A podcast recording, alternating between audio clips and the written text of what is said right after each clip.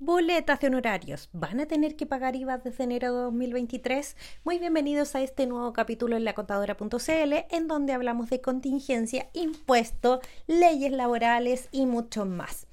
Hoy día quiero comentarles qué es lo que pasa con estos nuevos cambios del IVA, que claramente tenemos que tomar acción, tenemos que llevar de forma correcta nuestros negocios, nuestros emprendimientos, nuestra toma de decisiones. Si existe ahí algún contador que me está escuchando y que eh, necesita asesorar de mejor manera a sus clientes, hay que tomar acción con todos estos cambios que nos estamos viendo enfrentados con el Servicio de Impuestos Internos. Y hay una duda muy frecuente, ¿qué pasa con las boletas de honorarios? ¿Van a tener que pagar IVA?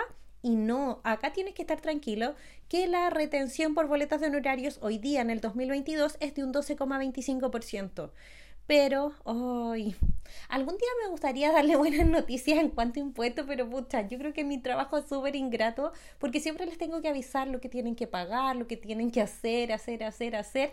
Parezco bruja, la verdad, pero eh, pucha, lamentablemente la tasa de retención por boletas de honorarios va a empezar a aumentar año tras año, año tras año, hasta que lleguemos a una tasa de un 17% el 2028.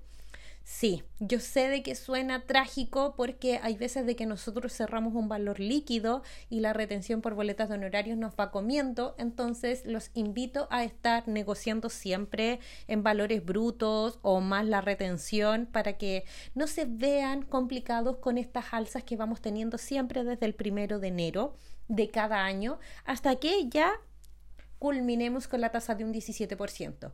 Y a grandes rasgos, ¿qué pasa con esta tasa de retención? ¿Puedo recuperarla? Todo depende. Por eso le digo, hay veces que me encantaría decirle sí, no, blanco, negro, pero en mi caso es como los abogados. No podemos decir sí, no, sino que depende. Depende de la situación, depende de tus ingresos, depende de la edad. Sí, yo no quiero ofender a nadie, pero las personas que ya están jubiladas hay un porcentaje más grande para la devolución de estas retenciones por boletas de honorario.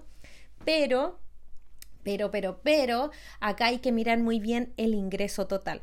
¿Tú sabías que eh, siempre tenemos que pagar un impuesto a la renta por nuestras utilidades, por nuestros ingresos? Que eso se hace en el famoso formulario 22. Entonces, tareas. Negociar con eh, las personas que prestamos servicios con boletas de honorarios y decirles de que nuestros honorarios siempre van a ser más la retención por boletas de honorarios para que no los pille, em, así como absorber ustedes esta diferencia porque pucha, nos afecta nuestro dinero, nuestros ingresos y hay veces de que puede ser muy grande esta diferencia. La segunda tarea es ver mis redes sociales en lacontadora.cl que les voy a subir un tutorial gratuito en el momento que se tenga que hacer el el formulario 22 para las personas con boletos de honorarios.